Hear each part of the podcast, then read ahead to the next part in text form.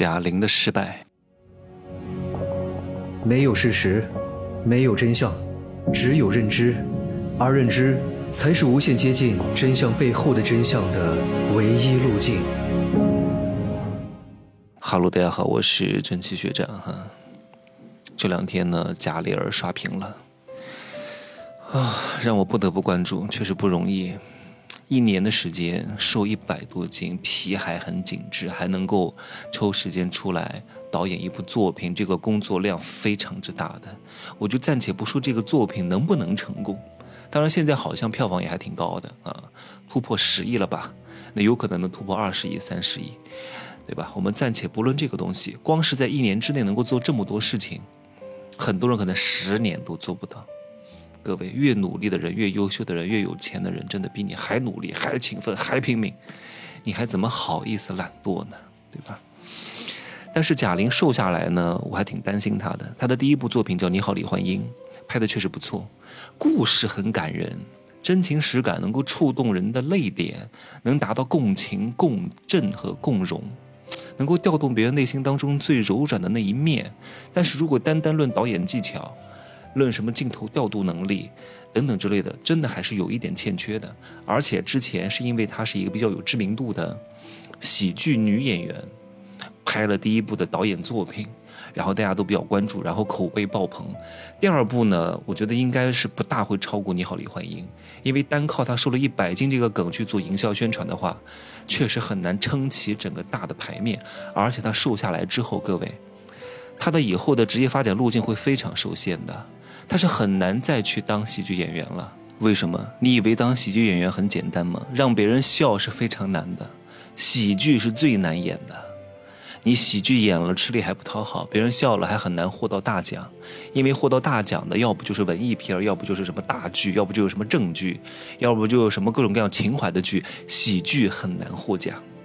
你看那个周星驰，他都很难获得什么大奖的。就是因为他演的是喜剧，而且绝大多数喜剧演员能够出来，都不可能是美女帅哥，他必须要遵循一种模式，那就是扮丑，或者他本来就很丑，本来就很矮，本来就很肥，男秃女胖的模式，这个就是他们的基本范式。贾玲儿长得不丑，但如果她身材又很好，长得又不丑，婀娜多姿，她演搞笑的剧、搞喜剧就完全不像。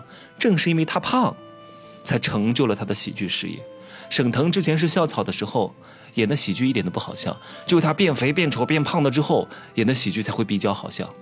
吴君如也是如此，苑琼丹也是如此，他们都是通过极致的扮丑。首先，苑琼丹和吴君如本来就不是什么大美女，只能说是一般人啊。然后通过极致的扮丑、做丑弄怪，然后来去博得观众一笑。马丽虽然说也算是个美女吧，但是她扮演的是男人。啊，他必须要跟自己有非常大的反差，还有那个什么，什么宋小宝，什么什么范伟，什么徐峥，什么张卫健，对吧？虽然张卫健很帅，但如果他搞得很帅去演喜剧也不好笑，他必须要变成光头。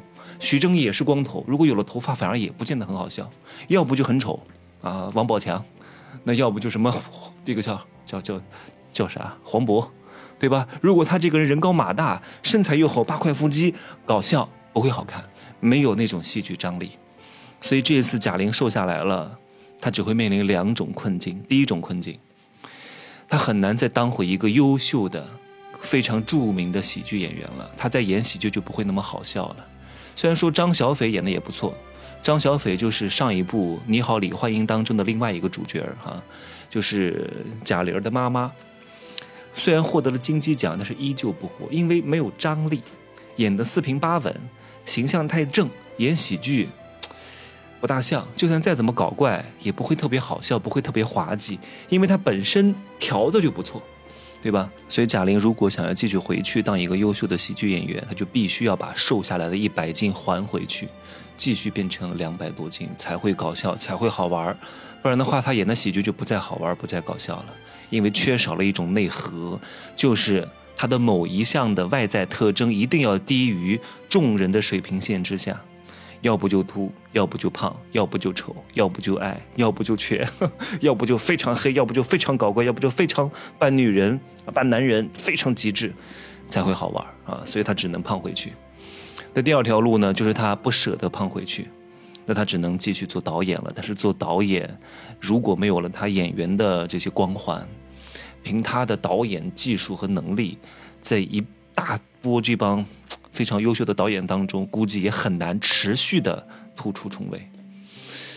嗯，这就是他的困境啊。当然呢，他也有第三条路啊，就是彻底的躺平，啥都不干，归隐山林。他的钱几十辈子都用不完，但是他一定不会选择最后一条路的。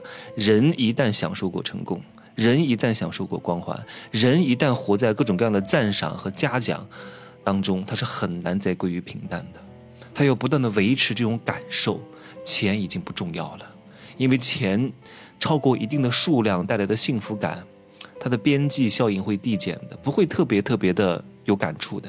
当你特别渴的时候，你喝第一瓶的水的时候，你会感觉到特别的爽；喝第二瓶有点爽，喝第三瓶已经喝不下去了，喝第四瓶你都要吐了。虽然是同样的一瓶水，但是每一瓶水给你带来的价值是不同的。他的钱已经很多了，挣再多的钱也不会特别开心。他要的是一种成就感和支撑，所以他只能不断的努力。他为什么有这么大的？毅力去减肥呀？你为什么没有这么大的毅力去减肥？因为你的动力不是很足。他的动力足够足，因为他第一步的成绩太好了，《你好，李焕英》。我不知道票房是多少哈，大几十亿吧，好多好多。他为了维持这种感受，哪怕身体上受再多的折磨，他都愿意。这就是为什么他能收一百多斤，而你不行。我现在告诉你，我给你一千万，而不是给你一千万，让你损失一千万。你能不能在一年之内瘦三十斤？我割掉你一条腿，你能不能在一年之内瘦三十斤？我枪毙你，你能不能给我三个月瘦二十斤？你一定能，因为动力够足，对吧？所以任何事情都有动力，就看动力足不足。动力够大，一定能干；动力不够，那就躺平摆烂。这个挺押韵的哈。行吧，就这样说啊！记得我这两天还会更新一下《男人的情感刚需》，我说了年初要更新三集哈，讲一讲优质男和屌丝男他们的内心的需求，以及对待他们的一些策略，一定要分清楚，他们两个是两种完全不同的物种。虽然表面上都是男人，但其实叫失之毫厘，差之千里，好吧？就这样说，拜拜。